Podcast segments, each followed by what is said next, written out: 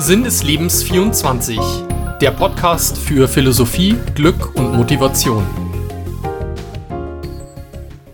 Herzlich willkommen zu einer neuen Ausgabe des Podcasts von Sinn des Lebens 24. Ich bin Markus Hofelig. Heute gibt es ein spannendes Interview mit der Schauspielerin Dominik Mona Güttes zum Thema Tabubruch, wie ich es schaffte, meine Süchte zu besiegen. Dominik Mona Güttes ist Mitte 30, Schauspielerin, Sprecherin und kreativer Freigeist. Sie ist auf Deutschlands Theaterbühnen zu Hause und auch regelmäßig in kleineren TV-Rollen zu sehen, wie etwa in Ein Fall für zwei, Aktenzeichen XY oder Danny Lowinski. Während sie hart an ihrem Durchbruch arbeitet, hält sie sich finanziell auch als Fitnesstrainerin über Wasser.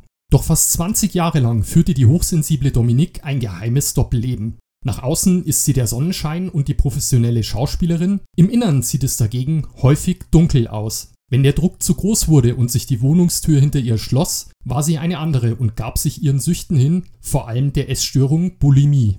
Glücklicherweise ist sie seit etwa einem halben Jahr abstinent. Sie weiß, letztendlich ist jede Sucht eine Ersatzbefriedigung auf der Suche nach Liebe. Je mehr wir der Sucht nach diesen kurzen und vermeintlichen Glückskicks nachgeben, umso größer wird die innere Leere.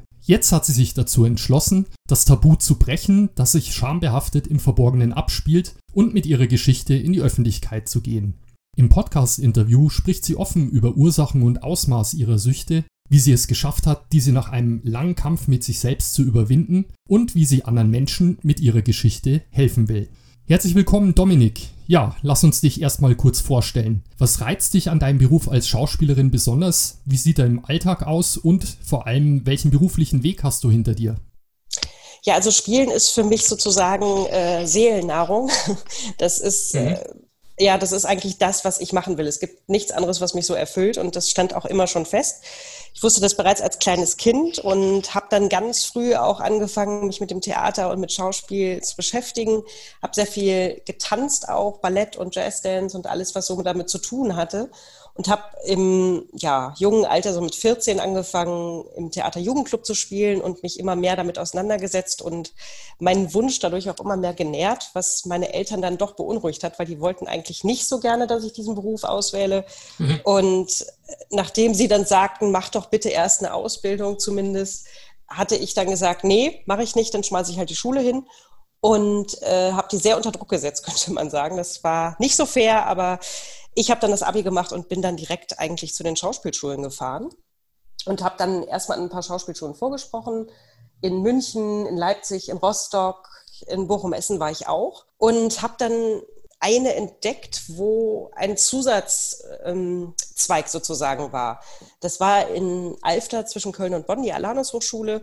Und das war die einzige, die auch die Möglichkeit geboten hatte, dass ich Theaterpädagogik machen kann. Mhm. Und das war eigentlich nicht das, was ich wollte, aber meine Eltern waren dann total, äh, hatten große Ohren und sagten, ja, das ist doch super, dann hast du noch ein Standbein und mach das doch und ist auch nicht so weit weg. und äh, ja, ich habe dann gedacht, gut, jetzt hat es an den anderen nicht geklappt. Ich kann ja mal versuchen, da hinzufahren und mich da umgucken und dachte eigentlich für mich, ich mache dann trotzdem meine Vorsprechen weiter, weil ich eigentlich nach Berlin wollte.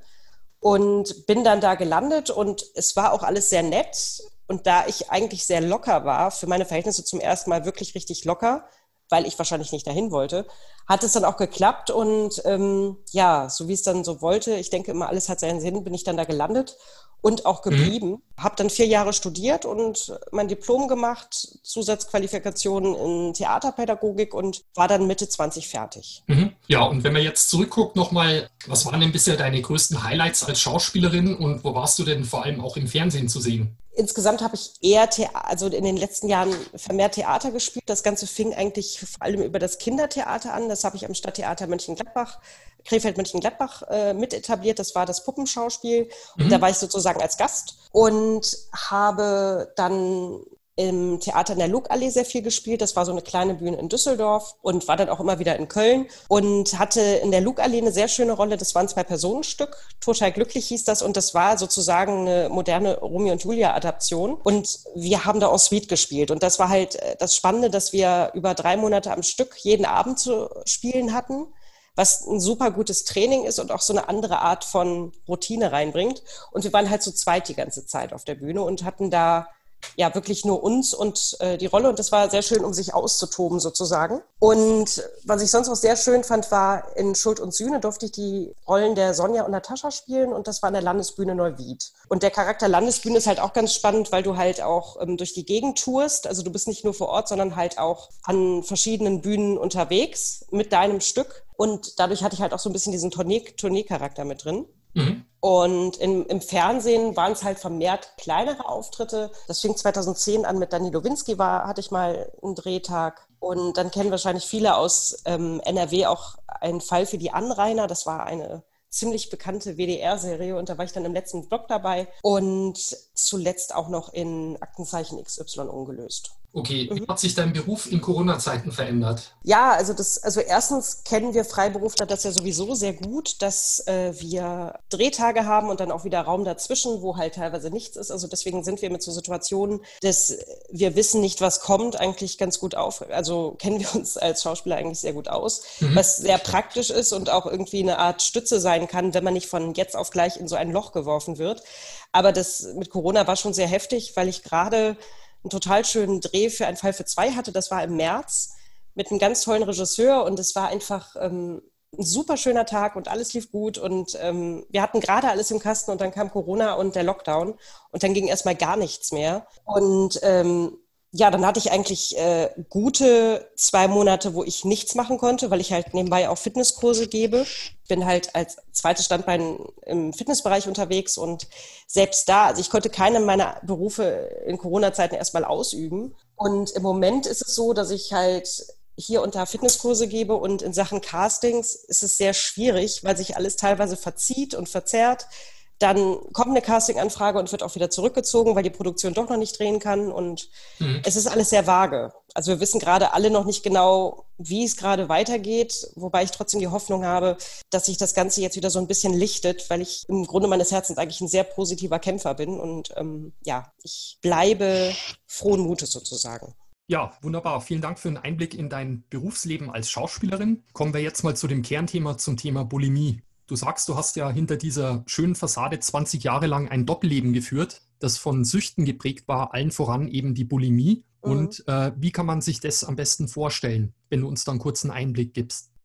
Also wenn man es genau nimmt, sind es äh, 19,5 Jahre fast gewesen. Und ähm, ja, es ist, äh, wie soll man es erklären? Es ist das erste Mal, dass ich so öffentlich drüber spreche.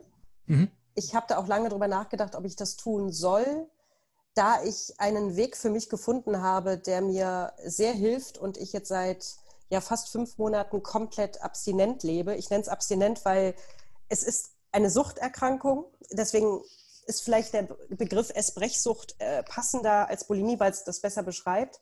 Mhm. Ähm, man lebt halt, oder ich, ich spreche jetzt einfach mal von mir, es war ein Doppelleben. Einige meiner engsten Vertrauten wussten es sehr lange seit sehr vielen Jahren, aber irgendwie ist es sehr schambehaftet und es ist, ja, so wie es mit Süchten ist, es ist unglaublich schwierig, da rauszukommen. Mhm. Es ist ein ganz langer Weg, den ich hinter mir habe und ich hatte ganz viele Anläufe in meinem Leben, wo ich es versucht habe, weil ich eigentlich immer dagegen gekämpft habe und immer davon freikommen wollte, es aber nie komplett geschafft hatte, weil irgendwas war immer noch nicht bereit in mir. Mhm. Und ähm, ja, man kann sagen, dass ich wirklich ein Doppelleben geführt habe, in dem ich auf der einen Seite meine Jobs gemacht habe und total funktioniert habe. Mhm. Nach außen haben alle möglichen Leute gedacht, ich strahle und bin gut drauf und konnte das gut deckeln, habe aber privat sehr zurückgezogen gelebt, teilweise keine Menschen gesehen und wenn ich zu Hause war, war die Tür sozusagen zu und es war eigentlich eine Art Hölle. Ja, man kann es wirklich so beschreiben, das ist krass, weil ich ähm, ja, im Endeffekt, also das war nicht von Anfang an so, es steigerte sich über die Jahre immer mehr, aber dieser Druck zu essen und zu kotzen, ich nenne es jetzt einfach mal so, mhm. wurde halt immer ja. stärker, dass ich eigentlich die Zeit, die ich nicht in meinen Jobs verbracht habe, damit verbracht habe und mhm. kein wirkliches Sozialleben geführt habe. Okay, also man muss sich das vorstellen, man isst Unmengen, die man so normal nicht auf einmal essen würde und danach ja. erbricht man sich wieder und nach einer gewissen genau. Zeit fängt man wieder an zu essen und dann wiederholt sich dieser Prozess das ist sehr schwierig für Außenstehende und so kann man es ganz gut beschreiben. Also es fing damals an, ich, also ich glaube, dass ich grundsätzlich äh, eine Prägung zur Sucht habe und dass da immer schon irgendwie ein bisschen was verquer gelaufen ist. Aber so richtig diese dieser Einstieg in die Bulimie fing mit 15 an. Meine Eltern hatten eine sehr starke Ehekrise, ich bin Einzelkind und stand da sehr zwischen und habe gedacht, es liegt an mir, wie das bei vielen Kindern ist. Und ich dachte, ich muss das handeln und ich war vollkommen überfordert. Und ich weiß halt, dass der Einstieg, ich habe dieses Bild noch ziemlich vor Augen, das war, dass ich alleine zu Hause war und ich war völlig überfordert und plötzlich wie in Trance machte ich dann die, wir haben so einen Schrank zu Hause, wo Süßigkeiten drin sind. Und ich machte diese Tür auf und aß. Und ich hörte nicht auf. Ich habe mhm. nicht mitbekommen, dass ich esse. Und irgendwann war ich so zu, dass ich es halt ausgespuckt habe und mir auch noch gar nicht bewusst war, dass das eigentlich ein Krankheits, also dass das eine Krankheit ist. Ich habe einfach gedacht, ich muss mich der ganzen. Also ich habe früher auch mal eine Tafel Schokolade innerhalb von fünf Minuten gegessen, aber das ist noch keine Bulimie. Welche Mengen hm. muss man sich da vorstellen oder wie war das da? Ja, das kann, also das im Laufe der Jahre wird es halt mehr. Das ist wie bei, weiß ich nicht, wenn man mit Zigaretten anfängt, raucht man vielleicht eine, zwei und irgendwann raucht man eine Packung oder so. Hm. Und bei Bulimie ist es halt ähnlich. Also sagen wir mal, es ist, ich glaube, ich habe in meinen Höchstphasen bei, in so einem Anfall bis zu 50.000 Kalorien aufgenommen. Was entspricht das ungefähr? Wie viele Tafeln Schokolade oder irgendwie? Oder also kann man das jetzt nicht sagen. Also, ist, also, man muss sich das vorstellen, man, man ja, sagen wir mal, ähm, ein Glas Nutella und eine Packung oder zwei Packungen Eis, äh, Tüte Chips, äh, weiß ich nicht, Fischstäbchen. Ich habe sehr viele Sachen Wahnsinn, gegessen, ja. die man mhm. auch sehr gut ausspucken kann. Also eher so weiche Sachen. Und dann muss man sich das vorstellen, halt bis es nicht mehr geht, bis, bis man platzt, bis es einfach unangenehm ist, bis man sich der ganzen Sache entledigt. Und mhm. kurz danach, im Laufe der Zeit, wurde es halt so schlimm, dass es halt immer wieder wie in Dauerschleife ging. Mhm. Als es raus war, kam es wieder rein, als es raus war, kam es wieder rein. Und so ging teilweise zwischen ein und sechs Stunden ins Land. Okay. Also vielen herzlichen Dank auch nochmal, dass du dich hier so öffnest und öffentlich darüber sprichst und auch so detailliert darüber sprichst. Aber ich glaube, das ist ganz wichtig, um da diesen Begriffen wie Bulimie oder Ess- und Brechstörung da mal so ein bisschen was Konkretes zu geben, damit man sich das auch vorstellen kann. Ja, das Problem ist einfach, du kannst es nicht steuern. Es klingt hm. bescheuert. Man, man sagt, man, dann reiß dich doch mal zusammen. Aber ich habe in der Zwischenzeit sehr viele Essbrechsüchtige und auch Esssüchtige und auch Magersüchtige und diverse Formen von Essstörungen kennengelernt. Und es ist einfach es ist, als würde ein Hebel umschalten. Du bist wie auf Droge mhm. und du kannst, du bist wie ferngesteuert und du kannst nichts dagegen tun. Es mhm. ist einfach, es ist ein Ablauf, der geschieht mit dir und es macht auch nicht unbedingt Spaß. Also es ist teilweise so, dass du die, die Essstörung ist für alles da. Die ist für Langeweile da, die ist für Trauer da, die ist für Ängste da, die ist für sogar für Glücksmomente da. Es gab Momente, da habe ich, dann weiß ich nicht, eine Rollenzusage bekommen und ich mhm. war so happy und ich wusste nicht, mit meinem Gefühl umzugehen. Also du betäubst eigentlich jede Art von Gefühl, egal ob gut oder schlecht. Mhm. Das ist das Kuriose. Es gab auch Momente, ich hatte überhaupt keinen Hunger, ich hatte auch keinen Heißhunger und ich habe mich gezwungen, das alles zu essen und auszuspucken und weiterzumachen. Es ist, es ist ein Selbstläufer. Also wenn du da drin bist und reinrutschst, ist es so schwierig, da die Bremse zu ziehen und da mhm. eine Klarheit reinzubekommen. Denn deswegen ist es mir auch so wichtig, mich dazu öffnen, weil ich jahrelang unglaublich darunter gelitten habe ich war auch an vielen Momenten davor, mir das Leben zu nehmen, weil du das einfach nicht aushältst. Du hast halt das Gefühl, das zerreißt dich und du bist einfach nicht mehr du. Mhm. Und du kannst aber auch mit keinem wirklich reden, weil die Leute, es ist ganz schwierig für Außenstehende, das nachzuempfinden. Mhm. Und ich habe auch sämtliche Arten von Therapien durch das hat bei mir nicht gefruchtet. Und äh, was im Vorfeld ich eine ganz spannende Sache fand, du hast ja vor einiger Zeit auch ein sehr berührendes Gedicht geschrieben, wie ich finde, in dem du dich mit deiner Sucht auseinandergesetzt hast. Wenn du uns das vielleicht kurz vorlesen kannst, weil da bringst du ja auch deine Gefühle sehr gut zum Ausdruck. Ja, das ist sogar schon einige Jahre alt. Mhm. Ähm, ich muss mal gerade schauen, wo ich das habe. Das ist mal nach einem Anfall entstanden und als ich dann wieder so ein bisschen in die Klarheit kam, habe ich das dann geschrieben, weil das so für mich so eigentlich das auf den Punkt bringt, was passiert. Mhm. Ähm, ja, ich habe das Seelenauszeit genannt. Wie ausgestorben liegt er da, der große Platz, denn dämonisches Treiben herrschte hier noch wenige Momente zuvor. Ein orgiastisches Nimmersatt oder Zukunft von Trieb und Sünde. Verloren im Rausch der Augenblicke, doch was übrig bleibt, ist Leere. Ja, Wahnsinn. Ich finde es sehr, sehr berührend, wie du deine Gefühle hier zu Papier gebracht hast und es vorgetragen hast. Und was bedeuten denn diese Zeilen, diese tiefen Zeilen persönlich für dich? Ja, es ist eigentlich, also wie es schon sagt, dieses orgiastische Nimmersatt. Also du bist in dieser, es, deine Triebe steuern dich, du bist mhm. verloren in dieser Fülle, bist dabei total leer. Also du bist, du, egal wie voll du wirst oder dich füllst, deine innere Leere, also die, das, was du eigentlich wirklich füllen möchtest, diese, diese Liebe, die du brauchst oder diese Geborgenheit oder dieses Vertrauen, das wirst du nie mit Essen füllen können. Du mhm. bleibst leer, egal wie voll du bist.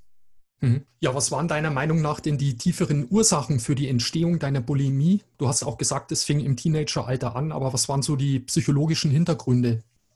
Also ich denke, oder was ich so feststelle bei mir und auch bei anderen, die in diese Krankheit rutschen, ähm, erstens sind es meistens Menschen mit sehr geringem Selbstwert.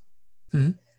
Ich bin sehr, sehr ängstlich erzogen worden. Ähm, also meine Eltern haben mir sehr, sehr viel Liebe geschenkt, aber trotzdem war da immer so eine Angst, mir könnte was passieren und da waren immer so wie so Begrenzungen, also wie dieses, wie dieses, also ich fühlte mich oft erdrückt von Liebe und mhm. wollte da eigentlich raus. Und gleichzeitig war aber auch die Angst da, dass ich es alleine nicht kann, weil ich brauche ja meine Eltern oder meine Mutter, weil alleine schaffe ich das ja nicht.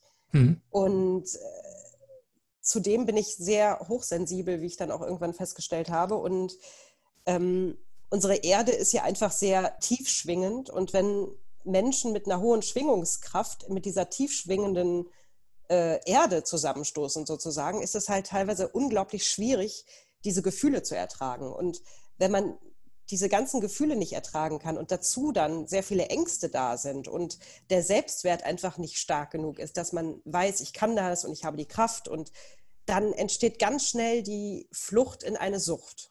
Mhm. Und, zu, und abgesehen davon glaube ich, dass auch gewisse erbliche Anlagen da sind. Das denke ich schon.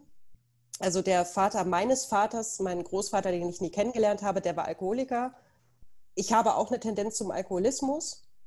Ähm, bei mir war das nie so, dass ich jetzt ähm, von morgens bis abends getrunken habe oder so, aber ich habe durchaus Phasen gehabt, wo ich dann, wenn ich angefangen habe, dann mal ein Glas Sekt zu trinken, dann war das jeden Abend ein Glas Sekt und irgendwann wurde dann aus dem Glas Sekt dann jeden Abend eine Flasche und ich habe immer was zur Betäubung mhm. gesucht. Also egal ob mit Essen oder mit, mit äh, Alkohol, also irgendwie suchte ich immer diese Betäubung, um diese Gefühle nicht aushalten zu müssen. Mhm.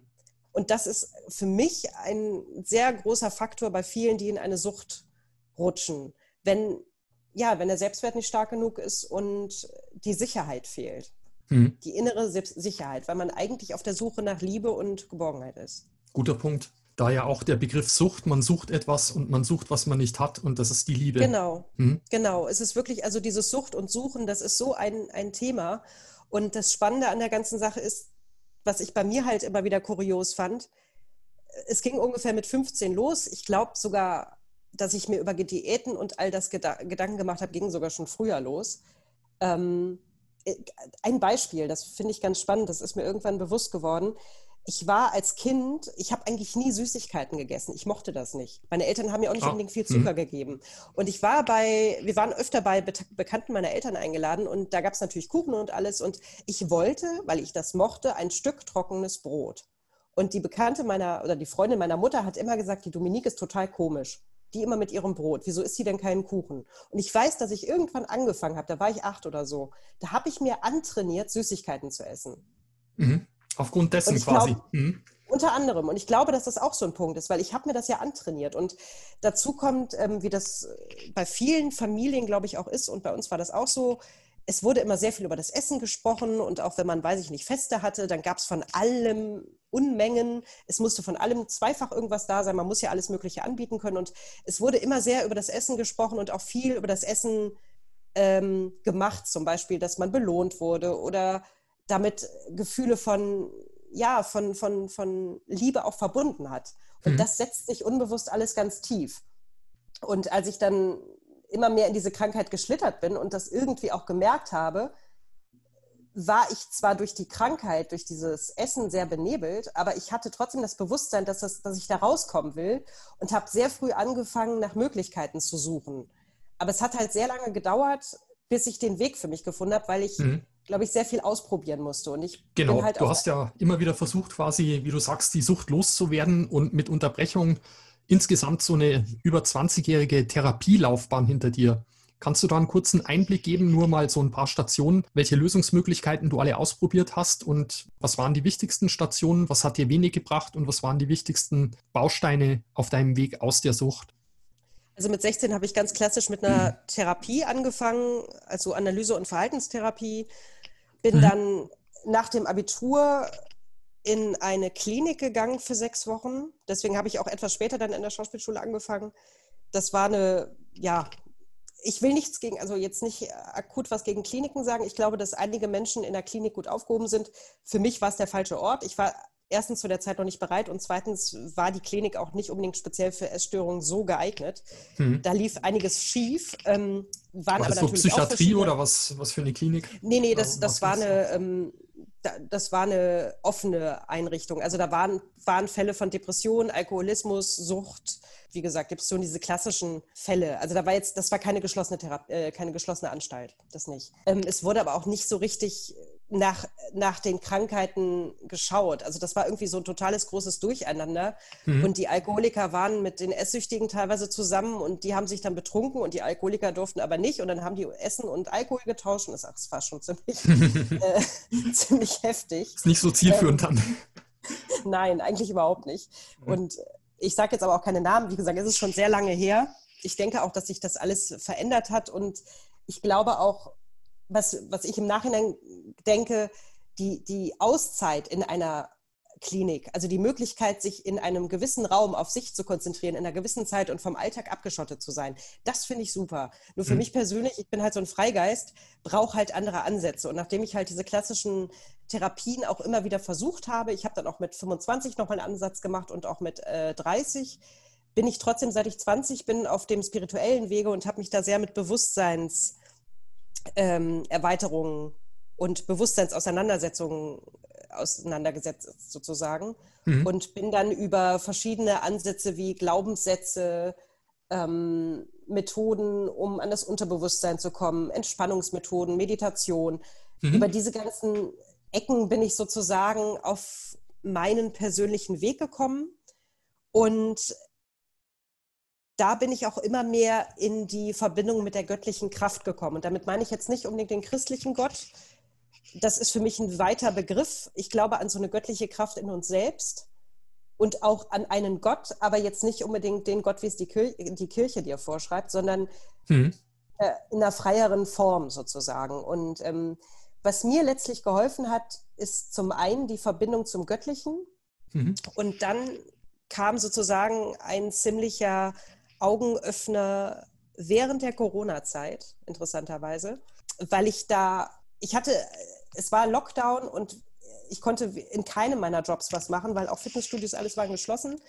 Und irgendwie hatte ich das Gefühl, ich komme an den Punkt, dass ich bereit bin. Ich hatte diese, diese innere Stimme, die habe ich übrigens, seit ich denken kann. Und deswegen war immer schon eine göttliche Verbindung da. Ich habe mich nur lange zugemacht. Und dann habe ich ein Buch von einer ehemaligen Bulimikerin gelesen, die geschrieben hat, dass sie die Bulimie mit dem Zwölf-Schritte-Programm der anonymen Alkoholiker überwunden hat. Mhm. Und diese Form der zwölf Schritte gibt es halt auch für Essstörungen. Das nennt sich Overeater Anonymous.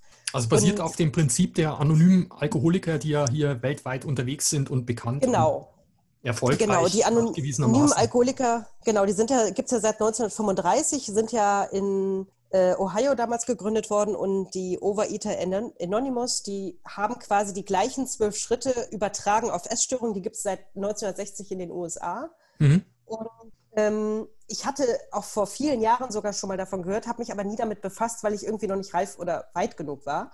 Ja, und dann war halt Corona und dann habe ich dieses Buch gelesen und fühlte mich total angesprochen, mhm. weil ich hatte das Gefühl, alle Punkte, die genannt wurden, stimmen zu mir. Und da ist halt ein ganz wichtiger Faktor auch, dass ganz viele, die sich mit der Esssucht, Essbrechsucht beschäftigen oder auch mit Magersucht, ein Problem mit bestimmten Nahrungsmitteln haben, wie zum Beispiel der Alkoholiker das Problem mit Alkohol hat, so gibt es auch Süchte, die ganz stark auf Zucker und auf Mehlprodukte konzentriert sind. Und ich habe halt ja immer wieder versucht, da rauszukommen und das halt sehr krampfhaft. Und diesmal komme ich mit einer Leichtigkeit raus. Und das ist das Interessante, weil ich das nicht mehr versuche, mit meinem Willen zu schaffen, sondern ich merke halt, wie ich oft ins Gebet gehe und wie ich das abgebe, aber trotzdem meine Schritte mache.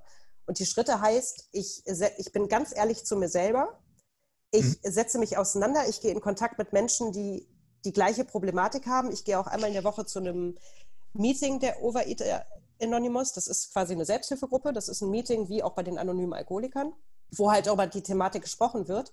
Und dann habe ich für mich beschlossen, ich lasse industriellen Zucker weg und Mehlprodukte. Und dadurch, dass ich diese Produkte weglasse und sonst in eine ähm, klar, also komme ich in eine Klarheit für mich. Also das Ding ist, diese Produkte benebeln mich genau wie Alkohol. Wenn ich diese Produkte zu mir nehme, bin ich nicht klar im Kopf. Dann kann ich nicht klar denken. Und diese Produkte haben auch immer wieder dazu geführt, dass ich Rückfälle hatte. Mhm. Weil in meinen ganzen Phasen, wenn ich Zucker und all das weggelassen habe, ging es. Mhm. Aber sobald ich das gegessen habe, ging es halt nicht mehr. Und das Spannende ist, jetzt könnte man fragen, wieso klappt das jetzt und wieso hatte ich vorher immer Rückfälle und äh, jetzt nicht? Weil ich erstens wirklich aus tiefstem Herzen die Entscheidung getroffen habe, dass ich abstinent werden möchte und weil ich Menschen an meiner Seite habe, mit denen ich mich auseinandersetze, weil ich ganz ehrlich aufschreibe, was ich mache, was ich tue, wie ich mit den Produkten umgehe, weil ich, wenn die Gefühle kommen, ins Gefühl gehe und die Gefühle zulasse und nicht mehr wegdrücke. Und seitdem ich das mache, diese ganzen Schritte, das könnte man jetzt noch viel weiter ausführen, komme ich klar. Es gibt immer wieder Momente, wo Suchtdruck entsteht. Gerade in der letzten Zeit war es sehr oft. Aber ich habe einen Weg für mich gefunden, diesen auszumerzen. Und ich will jetzt nicht sagen, ich werde mein Leben lang nie wieder ähm, Mehlwaren essen. Ich denke, mein Weizenmehl wird bei mir wirklich tabu sein. Es kann sein, dass Kokosmehl oder Dinkelmehl auch wieder dazukommt. Ich kenne Leute, die das inzwischen auch essen können. Ist mir gerade noch zu kritisch, weil mich das oft sehr unklar macht und mir ist das noch zu vage. Aber ich habe da einfach für mich entdeckt, welche Suchtmittel da sind und welche ich weglassen muss. Genau wie beim mhm. Alkoholiker. Der trinkt keinen Alkohol, trinkt aber trotzdem, weiß ich nicht, Wasser oder keine Ahnung, Cola und das macht mit dem nichts. Mhm. Also es gibt einfach Nahrungsmittel, die, die lassen mich kalt und es gibt Nahrungsmittel, die treiben mich in die Sucht. Und da habe ich einfach grundsätzlich ein Suchtproblem. Und ich glaube mhm. einfach, dass das viele mit einer Essstörung auch haben und denen das gar nicht so bewusst ist. Mhm. Also bestimmte Lebensmittel, die das dann so triggern, genau. erkennen und die weglassen in der normalen Ernährung. Und das hemmt dann auch quasi so diese Rück Rückfälle. Ja, weil das Problem ist einfach, diese Nahrungsmittel, wenn man mhm. das, wenn man diese Sucht nicht hat, kann man es vielleicht nicht nachvollziehen. Aber das ist, also du kennst ja den Zustand, wenn du betrunken bist. Dann kannst ja. du ja nicht klar, da, ja, dann kannst du ja nicht klar denken und bestimmte Situationen handeln, oder? Mhm. Und genau der gleiche Zustand entsteht bei mir bei bestimmten Nahrungsmitteln. Und wenn ich so drauf bin, dann kann ich mein Leben nicht führen. Mhm. Wenn ich die Nahrungsmittel nicht nehme, dann komme ich, dann bleibe ich in meiner inneren Klarheit und dann kann ich mit Situationen umgehen. Ja, worauf ich noch mal kurz zurückkommen wollte, du hast ja das Stichwort Gott angesprochen und es geht nicht aus dem eigenen Willen heraus, sondern du gibst es ab. Genau. Was ist da nochmal dieser Punkt bei den anonymen Alkoholikern oder dem Pendant zu den Leuten mit den Essstörungen? Und äh, was ist da nochmal genau der Punkt? Was steht dahinter? Wenn du das kurz nochmal erklären könntest. Also das Witzige ist, ist, das Göttliche wird halt auch äh, offen gehalten. Also es wird nicht gesagt, dass es um den religiösen Gott geht, weil auch viele sind atheistisch oder agnostisch unterwegs. Und es ist einfach wie so eine Art höhere Macht. Also in diesen AA-Gruppen oder OA-Gruppen, das, sind die Abkürzungen für diese Wörter, dann da spricht man zum Beispiel von höherer Macht. Ich sage oft höhere Quelle ähm, oder göttliche Quelle. Das, das ist unterschiedlich. Es gibt Menschen, die sind gläubig an wirklich an das Göttliche und einige sehen die höhere Macht in, dem, in der Kraft der gesamten Gruppe. Und das ist für die so eine Art höhere Macht, die mit dem Göttlichen vergleichbar ist. Mhm. Weil es ganz viele Leute in diesen Gruppen gibt, die nicht unbedingt gläubig sind, aber durch diese Kraft und durch diese Verbindung in eine Art Glauben kommen. Hm. Nur der ist jetzt nicht unbedingt so, wie die katholische oder die evangelische Kirche das vorschreibt. Aber trotzdem ist da ein Glaube, weil es alle, die ich bisher kennengelernt habe, die nicht auf dem spirituellen Weg waren, aber in diesen Gruppen sind, haben gesagt, dass sie vorher nicht geglaubt haben und plötzlich entsteht etwas in denen, was in, innerlich aufmacht und die merken, die können diese Sucht aushalten und damit umgehen. Und was ein ganz wichtiger Aspekt ist, dass es immer nur für heute ist. Man spricht mhm. immer nur für heute oder für jetzt. Weil man, man sagt, die Suchterkrankung, die ist da, die ist immer da. Und ich weiß nicht, was morgen ist. Ich weiß nicht, was übermorgen ist. Aber das ist gerade egal. Wenn ich das jetzt schaffe, mhm. darum geht es. Und wenn man dann anfängt, ich, ich schaffe das für jetzt und ich gebe das ab. Also das Gelassenheitsgebet ist zum Beispiel auch ähm, in jedem Meeting immer vorhanden und präsent. Das ist in allen Meetings, egal ob bei den anonymen Alkoholikern, bei den Essstörungen oder auch bei Drogensüchtigen, also bei äh, anderen, die nennen sich NA, ähm, da ist immer dieses Gelassenheitsgebet auch da. Und das heißt im Prinzip, Gott gibt mir die Gelassenheit, die Dinge anzunehmen, die ich nicht ändern kann, den Mut, die Dinge zu ändern, die ich ändern kann und die Weisheit, das eine vom anderen zu unterscheiden.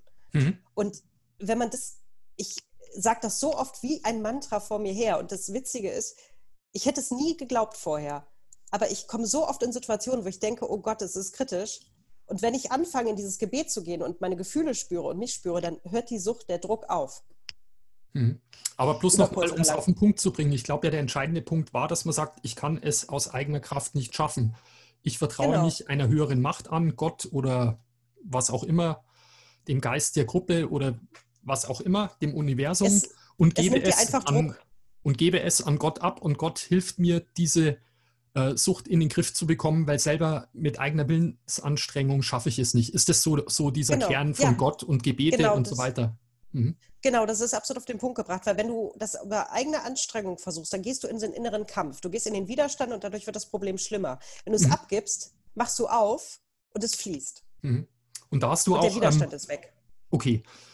Das finde ich ja hochinteressant und du hast auch gesagt, dass äh, Leute dann sich geöffnet haben dem Göttlichen und dass es dann quasi über die Sucht hinaus quasi noch äh, für die eine andere Lebensqualität äh, gegeben hat durch diese Beschäftigung mit dem Spirituellen, was dann vielleicht auch auf andere Lebensbereiche ausgestrahlt hat und die so eine andere, positivere Sicht aufs Leben hatten. Oder was war da so deine Erfahrung? Ja, absolut. Also egal mit wem ich spreche, der oder die in dem Bereich äh, Probleme, äh, problematisch aufgestellt ist, also die mit diesen Gruppen zu tun haben, bei allen stellen sich Veränderungen im Leben zum Positiven ein. Abgesehen von dieser Essstörung, die man ja da in den Griff kriegt, ja. oder der Sucht, sondern darüber hinaus, meine ich. Hm. Genau, gerade dadurch, dass, dass man diese äh, Problematik, im, die einfach einen ganz großen Bereich deines Lebens einnimmt, weil du teilweise du kriegst einfach gar nichts geregelt außer dieser Sucht. Also ich habe es irgendwie geschafft, mein, meine Jobs zu kriegen, äh, hinzukriegen und ich bin inzwischen so weit davon weg schon, obwohl es erst ungefähr fünf Monate sind, dass ich inzwischen nicht mehr nachvollziehen kann, wie ich mein Leben damals gelebt habe. Ich kann mir nicht mehr vorstellen, wie ich das geschafft habe, körperlich und seelisch und überhaupt.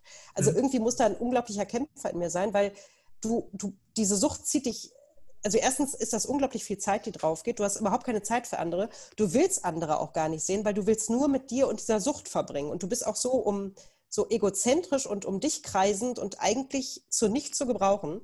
Und mhm. dadurch, dass, dass du diesen Bereich in deinem Leben aufräumst und hinkriegst, passieren so viele Wunder. Entweder es gibt einige, die haben einen Partner gefunden oder einen neuen Job bekommen oder einen ganz anderen Freundeskreis oder sind umgezogen oder es sind so viele Kleinigkeiten oft passiert, das ist der Wahnsinn.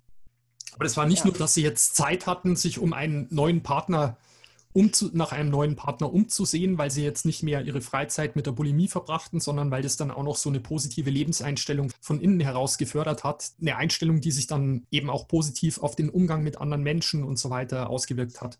Ja, du machst einfach ganz anders auf, weil wenn du zu bist, wie soll denn jemand zu dir kommen? Wenn du offen bist, dann ja, dann geht das eher.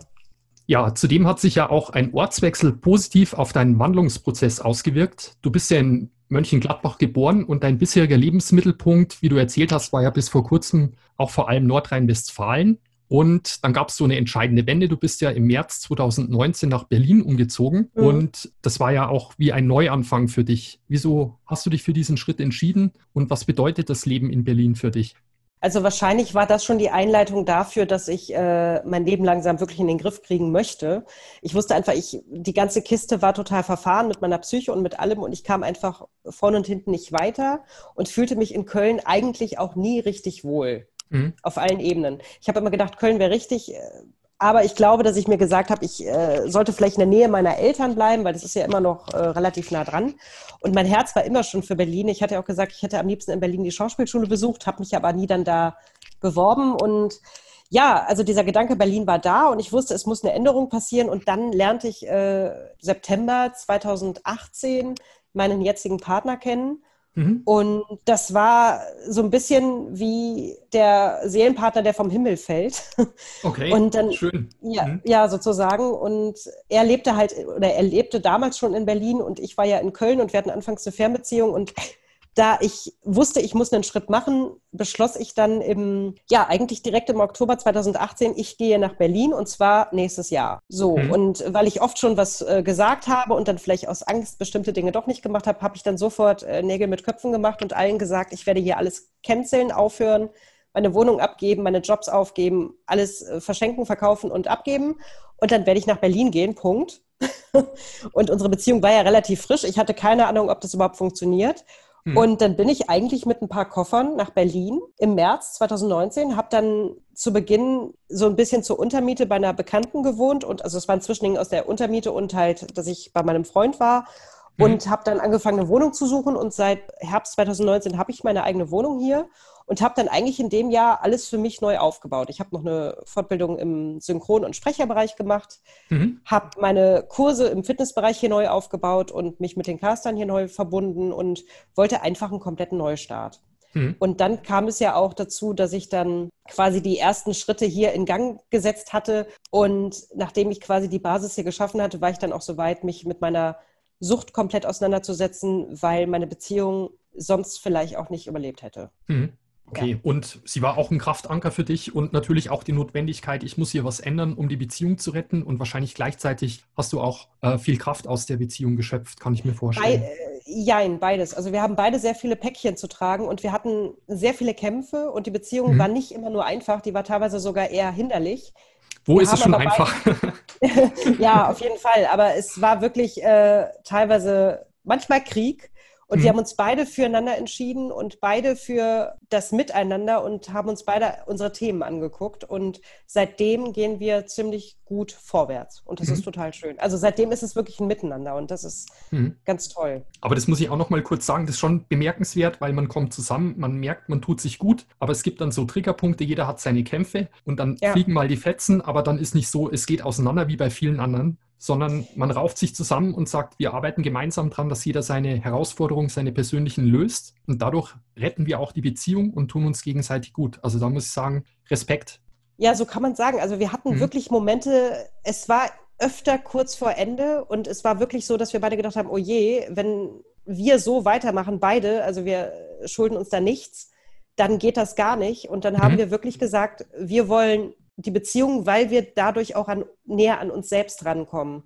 Hm. Also die Beziehung hat uns, glaube ich, auch gegenseitig einzeln gerettet. Und wenn wir das, wenn wir die Beziehung hingeworfen hätten, dann wären wir, glaube ich, auch in unsere eigenen Themen immer tiefer reingeschlittert und das hätte uns beiden auch nicht gut geholfen. Hm. Ich muss aber auch dazu sagen, wir haben beide sehr viel Freiraum und gehen wirklich immer mehr in diese Richtung bedingungslose Liebe. Also ganz also wir sind jetzt nicht komplett erwartungsfrei, das ist, glaube ich, unmenschlich, das geht gar nicht. Aber mhm. ich, ich, wenn ich mich vergleiche mit dem, wie ich mal war, da, ich bin so viel mehr bei mir als beim anderen und dadurch sind wir dann zusammen auch viel stärker, weil das nicht mehr dieses ist, du suchst jemanden, der dich ähm, ganz macht, sondern du selber machst dich ganz und das, der Partner ist quasi das schöne Topping obendrauf.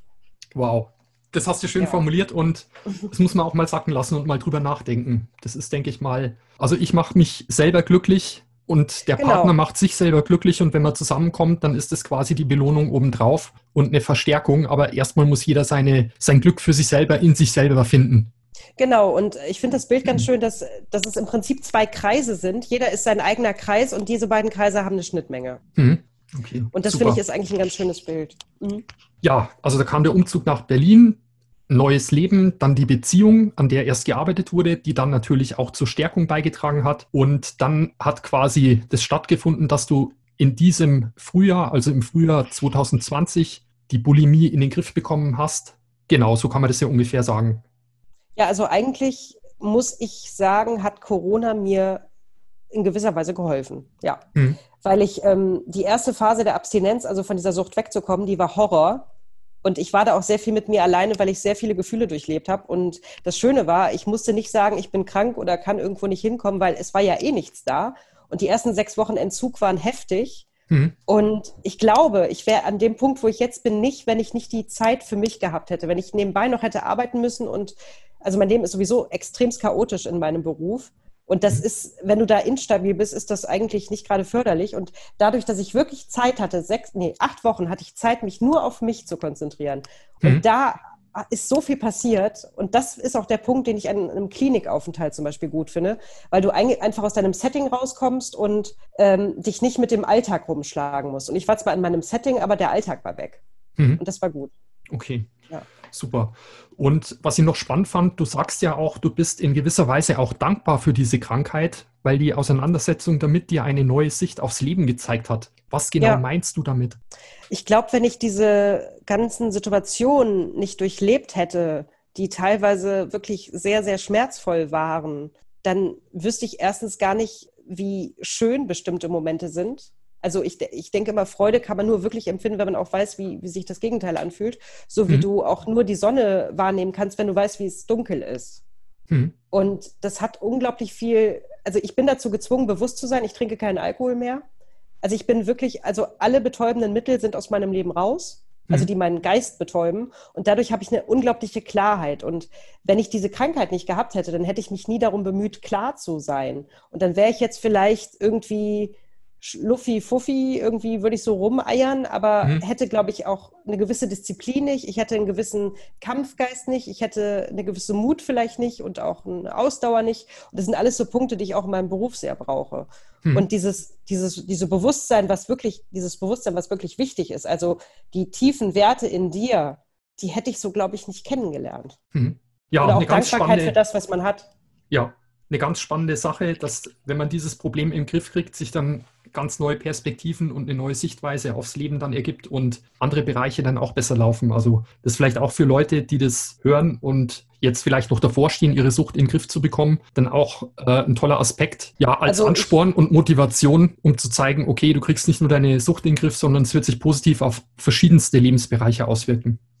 Ja, und ich, ich finde es im Endeffekt so traurig, dass ich so viele Jahre mit so einem Scheiß verbracht habe. Ich habe unglaublich viel Geld ins Klo gekippt sozusagen. Ich habe da immer noch mhm. einiges mhm. abzuzahlen. Das tut mir wirklich weh.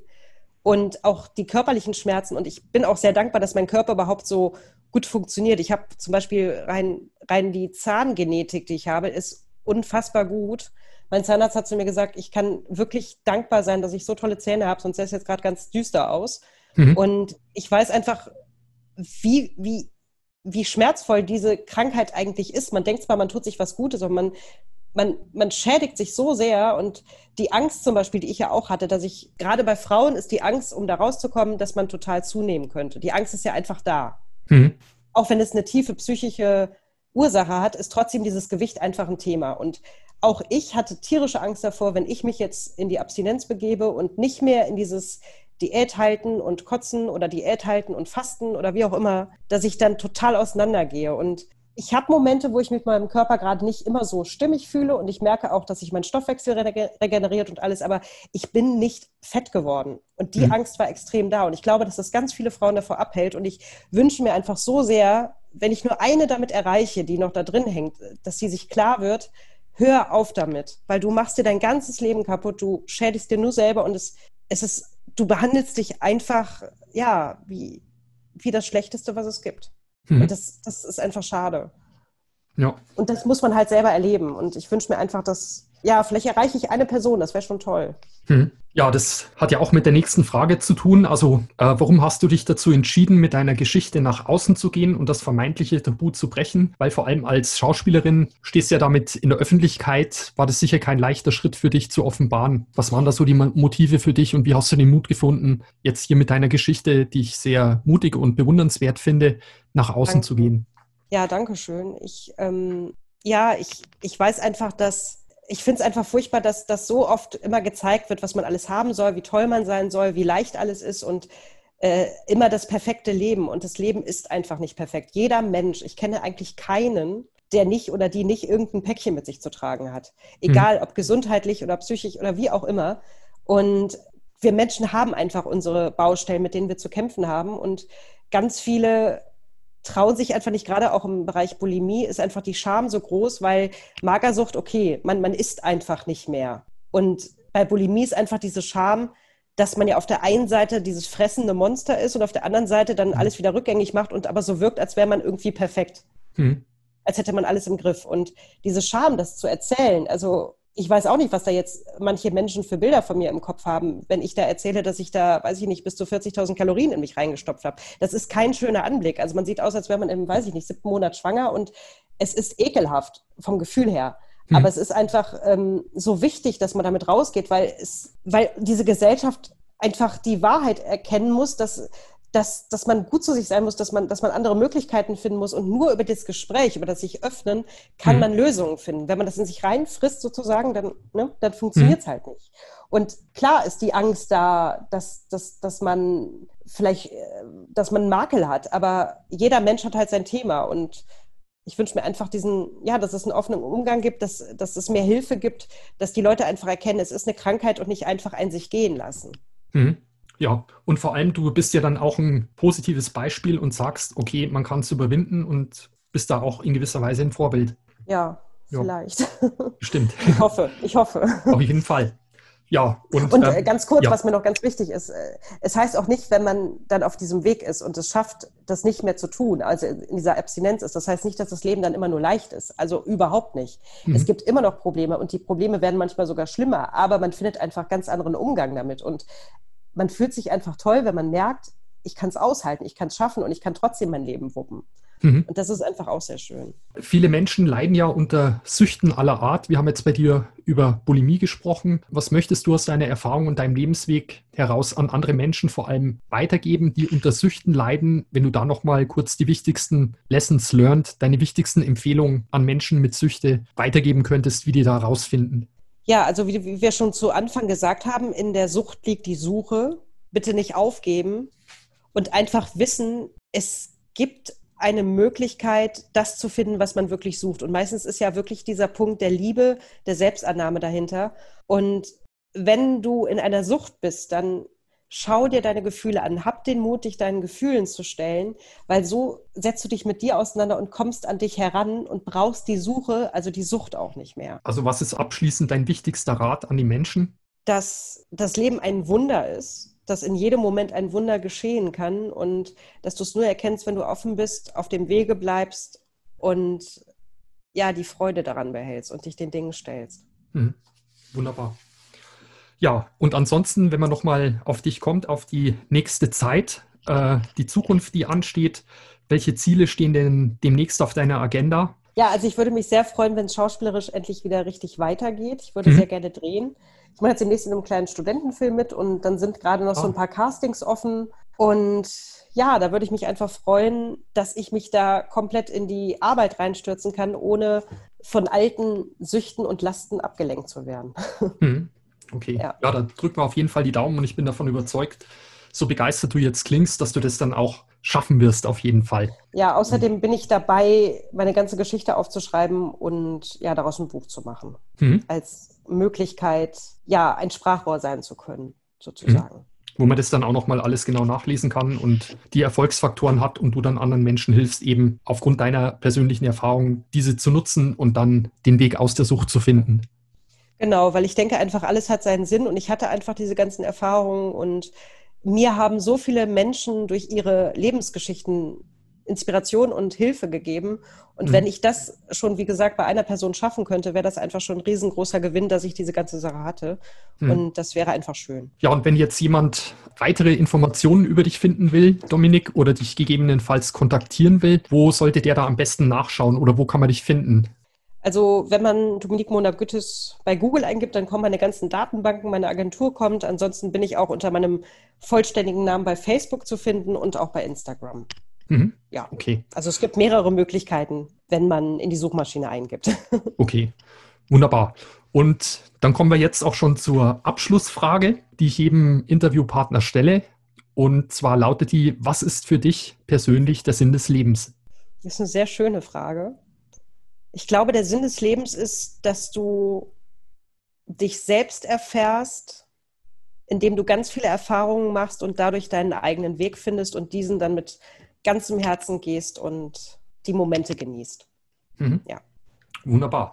Ich denke mal, das ist ein ganz runder Abschluss zu unserem ausführlichen Gespräch. Ich bedanke mhm. mich recht herzlich, dass du hier warst und dass du dich so geöffnet hast. Und ich denke, das ist für die Hörer auch ein riesen Mehrwert, den du hier geliefert hast. Und für die Zukunft drücke ich dir natürlich die Daumen und wünsche dir, dass deine Projekte alle in Erfüllung gehen.